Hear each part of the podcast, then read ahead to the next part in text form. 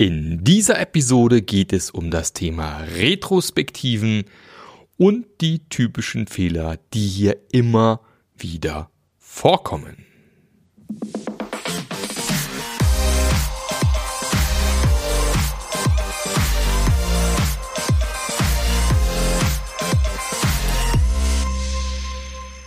Hallo und herzlich willkommen zu einer neuen Episode vom Passionate Scrum Master Podcast und ich bin sicher, du gehörst auch zu den passionierten Scrum Mastern, die Bock haben auf ihren Job und äh, vielleicht ab und zu mal na, äh, so ein bisschen scheitern oder vielleicht nicht das wuppen können, was sie wuppen wollen oder vom Unternehmen nicht respektiert sind oder alles doch nicht so einfach ist wie gedacht.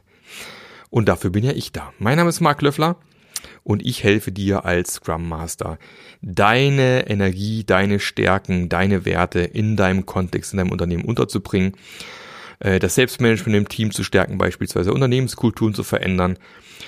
Mit meiner Scrum Master Journey unter anderem, die übrigens äh, jetzt gerade wirklich fulminant günstig geworden ist. Also wer bisher gedacht hat, boah, ist mir zu teuer, einfach nochmal kurz gucken gehen. Oder eben mein Mentoring-Programm. Ich ähm, habe diverse Mentees mittlerweile, mit denen ich arbeite, meistens äh, Scrum Master, denen ich dabei helfe, ihre nächsten Schritte zu machen. Entweder weil man frisch als Scrum Master gebacken worden ist, in ein Team reinkommt oder vielleicht auch ein bisschen schon erfahrener ist und einfach mal jemand braucht zum Austausch, weil ich weiß, dass es äh, genug gibt, äh, vielleicht bist auch du jemand, der dann vielleicht gerade allein auf weiter Flur ist, großartig keinen Ansprechpartner intern hat. Und da ist so eine Scrum Master Journey mit mittlerweile über 40 Leuten, mit dem man sich austauschen kann, oder mein Mentoring, wo das die Scrum Master Journey natürlich inkludiert ist. Vielleicht eine feine Sache. Aber kommen wir auf dieses wunderschöne Thema heute.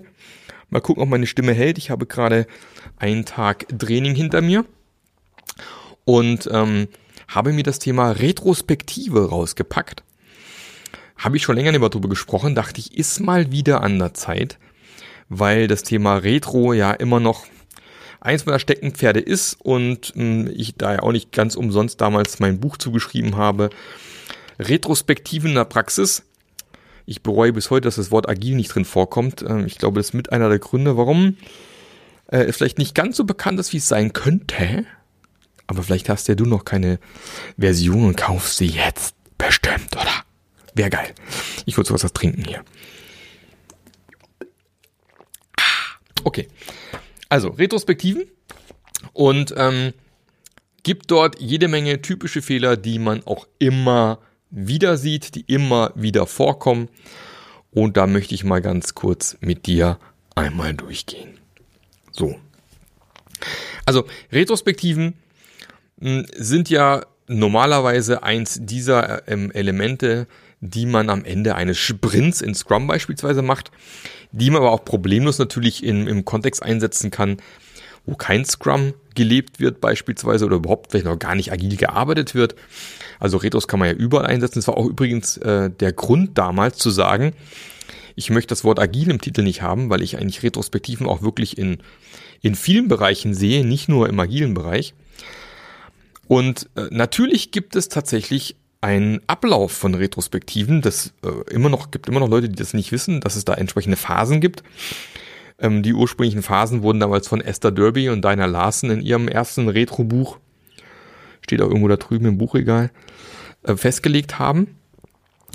Also die, die Phasen sind hier äh, Set the Stage, ähm, äh, Daten sammeln, also Gather Data, Generate Insights, äh, Define äh, Experiments and Hypothesis, zumindest nenne ich das so, äh, und dann eben hier Closing, also Abschluss. Und das sind eigentlich die Phasen, die man typischerweise auch durchlaufen sollte. Und für jede dieser Phasen gibt es natürlich auch wunderbare Aktivitäten, die man machen kann. Und wer da auf der Suche ist nach neuen Ideen, wird zum Beispiel im Retromat fündig. Einfach mal nach Retromat googeln, findet man wunderbare Ideen für neue Aktivitäten, die man machen kann. Aber auch in, in diesem Buch hier Retrospektiven der Praxis sind ein paar Ideen drinne, welche Dinge man machen kann in diesen Phasen. Aber da kommen wir auch gleich direkt zum ersten typischen Fehler. Ich weiß, als Scrum Master hat man oft das Gefühl so, boah, wieder die gleiche Retro, wieder mit den gleichen Aktivitäten, die ich sonst auch gemacht habe. Ich muss ganz dringend die Retros anders gestalten. Ich muss irgendwie jedes Mal neue Aktivitäten aus dem Rucksack ziehen. Ich will die immer spannend, neu, attraktiv machen. Und vielleicht ist es auch der Grund, warum die Retros nicht so gut laufen. Also muss ich hier vielleicht nochmal was anderes ausprobieren, eine andere Aktivität. Und oft ist das Problem aber gar nicht die Aktivität. So. Sondern oft ist es eher so, dass ähm, das Problem ganz so anders herkommt und ich kann eben nicht durch noch mehr Aktivitäten oder andere Aktivitäten jetzt irgendwie schaffen, dass die Dinger besser werden. Äh, der Bob Marshall hat mal zu mir gesagt auf einer Konferenz, als ich auf diesem Trip noch war, so am besten die Dinger so, so abwechslungsreich wie möglich zu gestalten. Dann meinte er zu mir, äh, Marc, was du da tust, ist es doing the wrong thing righter. Also das Falsche richtiger machen. Und wenn du das Falsche richtiger machst, wird es am Ende deswegen trotzdem nicht besser. Und manchmal ist es sogar so ganz gut, wenn man eine gewisse Routine mit dem Team hat und eben nicht jedes Mal neue Aktivität sich ausdenkt, sondern auch ruhig mal auf Dinge zurückgreift, die man schon öfters gemacht hat. Tut gar nicht weh, ärgert sich auch niemand drüber. Manchmal ist es sogar so, dass eben durch dieses Wiederholen von Aktivität man erst auch langsam mit der Zeit begreift, wie man es nutzen kann für sich. Von dem her ruhig auch mal ein bisschen dabei bleiben. So mein, mein persönlicher Tipp ist immer, dass man so jede zweite oder dritte Retrospektive mal abwechseln kann. Ansonsten ruhig auch mal ähm, ein paar Aktivitäten beibehalten, die man gut befunden hat, die auch gut funktionieren. Man muss nicht ständig abwechseln. Äh, ich weiß noch, meine Mutter hat vor Jahren das Problem gehabt, was kocht sie zu Mittag und sie hat dann irgendwann genervt, dass sie da irgendwie jeden Mittag sitzen musste oder einen Tag vorher, was kaufe ich ein und hat dann irgendwann mal eine Liste gemacht, so glaube für vier oder fünf Wochen welche, was sie denn eben kocht, was es zu essen gibt. Und dann ist es dieser Plan einfach mal durchzirkuliert. Dann gab es halt immer äh, jede vierte Woche das gleiche Essen, aber im Endeffekt äh, war da immer noch genug Abwechslung drin, weil wenn man ehrlich ist, wenn man wahrscheinlich jetzt auf seinen Speiseplan guckt, wird man auch Dinge finden, die so alle zwei, drei Wochen immer wieder hochpoppen. Und ähm, deswegen muss es nicht immer Abwechslung sein, sondern man sollte vielleicht eher gucken, ob das Problem vielleicht zu anders begraben liegt. Zum Beispiel, Nächster Fehler, zu wenig Zeit. Ja, Retros ist immer so eine Sache, boah, Retros, oh, haben wir gar keine Zeit für Retros, wir haben ja gerade so viel zu tun und wie soll man das so unterbringen und bringt ja eh nichts, haben eh keinen Effekt und so weiter und so fort. Das Ding ist, wenn die Hütte brennt und die Kacke am Dampfen ist, genau dann ist der richtige Moment, eine Retrospektive zu machen. Genau dann sollte man innehalten, Genau dann sollte man sich die Zeit nehmen und genau dann sollte man gucken, was ist hier eigentlich los. Und deswegen ist eine Retro in den seltensten Fällen dann eben auch in 30 Minuten oder 60 Minuten machbar. So, in meiner Erfahrung mittlerweile muss ich sagen, 90 Minuten ist eigentlich ganz gut, wenn man die Zeit dafür hat. Man bekommt es auch in 60 Minuten hin, auf jeden Fall. Wenn man äh, entsprechend noch ein paar andere Dinge beachtet, auf die ich gleich noch eingehe aber ähm, lieber ein bisschen mehr Zeit reingeben, gerade bei jungen Teams, bei unerfahrenen Teams, die noch nicht viele Retros gemacht haben, lieber ein bisschen mehr Zeit geben, wie dass man sich zu wenig Zeit vornimmt. Von dem her, das ist mal ganz wichtig. Klar kann man auch mal eine Retro machen, die nur 15 Minuten geht. Wenn man sagt, boah, komm, lass mal einfach eine Retro machen. Jeder hat eine Idee dabei, was man verbessern kann. Bum, bum, bum, zack, Haken dran, vorbei. Ist auch mal schön. Ja, ist völlig in Ordnung. Nächster typischer Fehler beim Thema Retrospektiven. Dieser Zwang, jedes Mal was verbessern zu müssen. Hört sich komisch an. Ich denke, mein Retros ist dafür gedacht, dass man jedes Mal zusammensitzt, überlegt, wie können wir besser werden. Ja, aber das muss ja nicht immer zwingendermaßen Prozesse Zusammenarbeit im Team sein. Ich nutze Retros auch immer gern für Teambuilding. Also zum Beispiel, also mein Daumending ist mittlerweile zu sagen, also einmal im Monat oder mindestens, mindestens einmal im Quartal sollte man die Zeit, die man für die Retro eingeplant hat, auch für Teambuilding nutzen. Also einfach mal Aktivitäten machen wie, naja, früher hat man das noch gemacht mit M&M's und verschiedenen Farben, jeder greift rein. Heutzutage, so mit Pandemiezeiten, möchte man nicht, dass jeder in dieses äh, äh Glas reinfasst und sich eine, eine Nuss rausholt, eine farbige, aber es gibt ja mittlerweile andere Möglichkeiten mit vielleicht äh, verschiedenen farbigen Bonbons oder einem Löffel oder keine Ahnung was. Und die Idee beispielsweise hier ist, dass es einfach verschiedene Farben gibt für Gelb, Lieblingsfilm, Blau, Lieblingsbuch, äh, Grün, Lieblingsurlaubsziel. Und äh, man zieht quasi so eine, so eine, so eine M&M raus mit der Farbe und dann erzählt diejenige Person einfach ganz kurz, ähm, was Lieblingsfilm ist, zum Beispiel. Oder man macht eine Personal Map Session. Dass man einfach sagt, okay, lass mal hier Personal Maps äh, aufmalen, wir lernen uns besser kennen. Auch eine Variante. Also es muss nicht immer darum gehen, wie man noch besser werden kann. Man kann Retros auch nutzen, um ein gewisses Teambuilding zu machen. Auch eine gute Idee. So, nächster typischer Fehler. Man nutzt keine Timeboxen in Retrospektiven.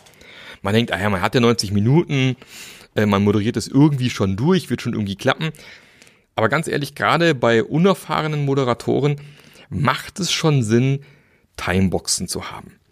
Und ich habe tatsächlich hier nochmal nachgeschaut, auch in meinem Buch äh, tatsächlich ähm, vorgeschlagen, wie man äh, meine sechs Phasen sozusagen, die ich ihm, ihm immer vorschlage, am besten aufteilt.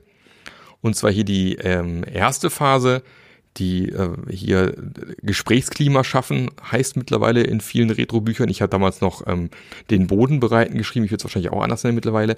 Aber dieses Ankommen, Boden bereiten oder Gesprächsklima schaffen, ein Zwölftel der Zeit, wenn wir von 60 Minuten sprechen, also fünf Minuten ungefähr. Dann äh, sich die Ergebnisse der letzten Retro angucken. Auch eine Sache, die super oft vergessen wird. Hat man die Dinge vom letzten Mal umgesetzt und hatten sie den gewünschten Effekt? Ja, das mal zu machen. Auch da wieder ein Zwölftel oder bei 60 Minuten fünf Minuten Zeit für nehmen. Und dann gehen wir ins Datensammeln. Und da macht man oft den Fehler, dass uns fürs Datensammeln viel zu viel Zeit nimmt. Weil ganz ehrlich, die Dinge, die wirklich wehtun und die einen ärgern, die kommen sowieso relativ früh. Ich muss nicht unendlich viel Zeit fürs Datensammeln geben. Deswegen äh, habe ich hier ein, ein, ein Sechstel mal vorgegeben gehabt, das sind jetzt bei einer, bei einer Stunde Retro, wenn es zehn Minuten, dass man einfach maximal zehn Minuten nimmt, einfach mal die Daten zu sammeln, was war gut, was war schlecht, oder Mehrzeit Clad oder Zeitstrahl oder was auch immer. Gibt da verschiedene Varianten, was man machen kann, um da reinzugucken. Den Großteil der Retro, und zwar ein Drittel, also sprich 20 Minuten bei 60 Minuten Retro, ist dann dafür da, die Einsichten zu generieren. Also sprich rauszufinden bei ein, zwei Themen, was sind denn die Ursachen für unsere Probleme. Das ist oft eine Sache, die man eh komplett überspringt, dies aber lohnt, genug Zeit zu investieren, das mal näher zu beleuchten, mal wirklich rauszufinden, was ist hier eigentlich gerade los. Und dann ganz wichtig, ein Viertel der Zeit, das wäre bei einer, äh, wie gesagt, bei 60 Minuten 15 Minuten, wir können alle rechnen, ähm, für das Definieren der Experimente mit Hypothese, sage ich immer gerne. Manche sagen einfach Maßnahme. Ich erkläre gleich noch, warum es mit Hypothese sinnvoll ist. Ja, 15 Minuten dafür fix einplanen. Weil ganz oft ist nämlich das Hauptproblem, dass für diese Definition der Maßnahmen, für die Definition der Experimente und Hypothesen zu wenig Zeit ist. Und dann kommt meistens nichts Vernünftiges bei rum. Ja, dann macht man schnell, schnell, will irgendwie was abschließen oder hat vielleicht gar keine Ergebnisse. Doof, weil am Ende des, das, was ich ja von der Retro eigentlich haben möchte, ist ja das Ergebnis. Meine Entschuldigung. Deswegen bitte von Anfang an genug Zeit einplanen. Und dann nochmal fünf Minuten am Ende, ein Zwölftel, also nochmal für das Closing, Abschluss, äh, für allen bedanken und so weiter und so fort, um es abzuschließen. Also ein Zwölftel, ein Zwölftel, ein Sechstel, ein Drittel, ein Viertel geile Reihenfolge, ein Sechstel, ein Drittel, ein Viertel und wieder ein Zwölftel. Ich schreibe es auch nochmal in dem Blogartikel dazu. Ist für mich so ein gutes Daumenmaß für die Phasen und klar, als erfahrener Moderator kann ich dann auch ein bisschen spielen, mal ein bisschen mehr Zeit drauf geben, man merke ich gerade, es ist gerade eine sinnvolle Diskussion. Aber wichtig ist vor allem, die letzten 20 Minuten dafür zu verwenden, die Maßnahmen zu definieren und den Abschluss zu machen. Abschluss kann man auch wegen abkürzen. Also guck, dass ihr letzten 20 Minuten auf jeden Fall frei haltet, um auch was Vernünftiges rauszukriegen. Dann äh, ein schöner Fehler, den, äh, den ich immer sehr, sehr häufig sehen kann, ist, ich nenne es immer die grüne Wiese Retro. Also ich fange jedes Mal auf der grünen Wiese an und frage solche Sachen wie, was war? Hier Start, Stop, Continue, wieder von vorne. Und witzigerweise kommen immer die gleichen Themen. Nee, es gibt zwei Dinge. Zum einen die Experimente vom letzten Mal angucken zu gucken, wurden sie durchgeführt? Und ganz ehrlich, wenn sie nicht durchgeführt worden sind, dann lieber überlegen, woran lag's? Warum haben wir sie nicht gemacht? Was hat uns daran gehindert? Anstatt wieder von vorne irgendwie Daten zu sammeln und wieder äh, Einsichten gewinnen und dann wieder irgendwas zu definieren, was wieder nicht stattfindet. Ja, das ist eine. Oder aber zu sagen, hey, Gibt es vielleicht gerade ein Thema, das uns gerade richtig auf den Zehen brennt? Zehn oder zehn? Ich habe keine Ahnung. Ähm, wo wir sagen, das wäre mal ein Thema, wo wir wirklich aufnehmen äh, können für die nächsten Monate in unseren Retrospektiven. Zum Beispiel Softwarequalität ist mies. Dann lass doch mal ein Vierteljahr lang Retros machen, nur zu dem Thema, wie wir die Softwarequalität bei uns verbessern können. Und ich bin eben persönlich kein so ein Riesenfan wenn man immer wieder von vorne auf der grünen Wiese anfängt und wieder Start, Stop, Continue macht oder wieder einfach einen Zeitstrahl oder wieder einfach nur mehr Zeit klärt, sondern bitte immer auch die Dinge vom letzten Mal angucken, schauen, hatten sie den gewünschten Effekt und wenn nein, dann viel eher da nochmal hinspringen, sagen, okay, wir haben das Problem letztes Mal gehabt, es ist immer noch da, Experiment hat nicht funktioniert, dann überlegen, was können wir ansonsten machen oder wenn es gar nicht gemacht worden ist, dann entweder die Retro extrem abkürzen, zu sagen, ey Kinders, wir brauchen gar nicht eine Retro machen, weil letztes Mal die Dinge haben wir gar nicht besprochen, gar nicht umgesetzt. Oder die Retro nutzen, rauszufinden. Warum hat man es nicht umgesetzt?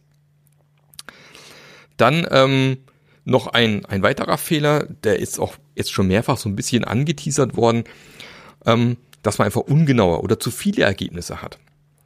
Mal ganz ehrlich, die meisten Teams haben so viel um die Ohren, die haben gar keine Zeit, irgendwie an fünf Maßnahmen oder fünf Experimenten zu arbeiten pro Retrospektive.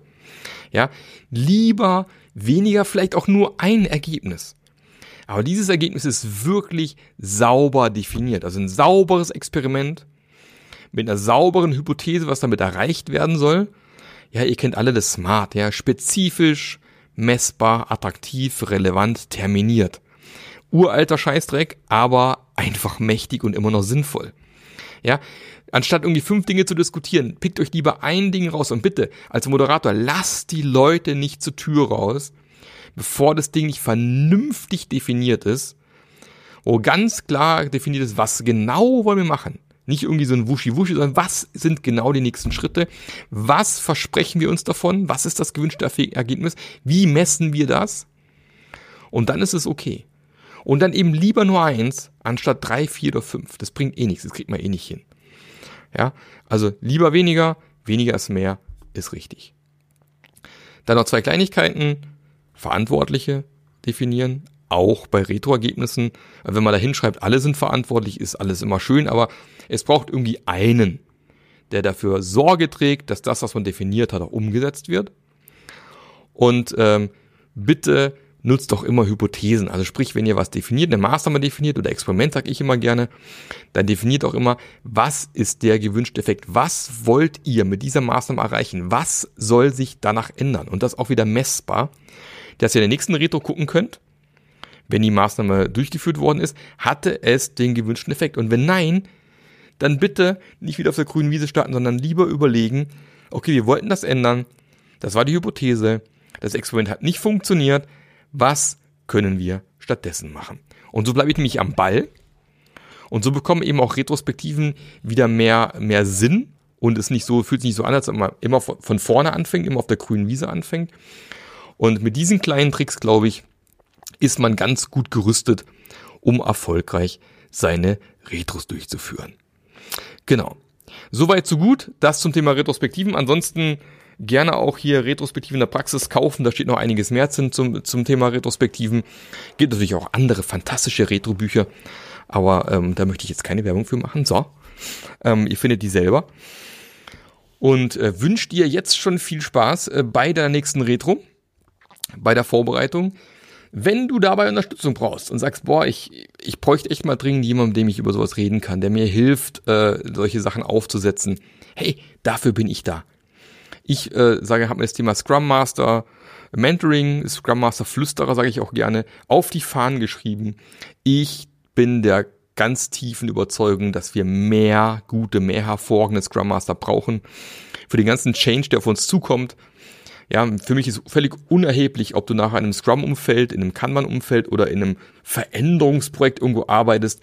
Das Skillset von einem richtigen guten Scrum Master wird überall benötigt. Völlig egal, ob das Scrum ist oder nicht. Überall, wo Veränderung stattfindet, und es wird verdammt viel Veränderung stattfinden in den nächsten Jahren und Jahrzehnten, dort brauchen wir perfekt und gut ausgebildete Scrum Master. Und dafür stehe ich, das ist meine Vision, dafür zu sorgen, dass es die gibt.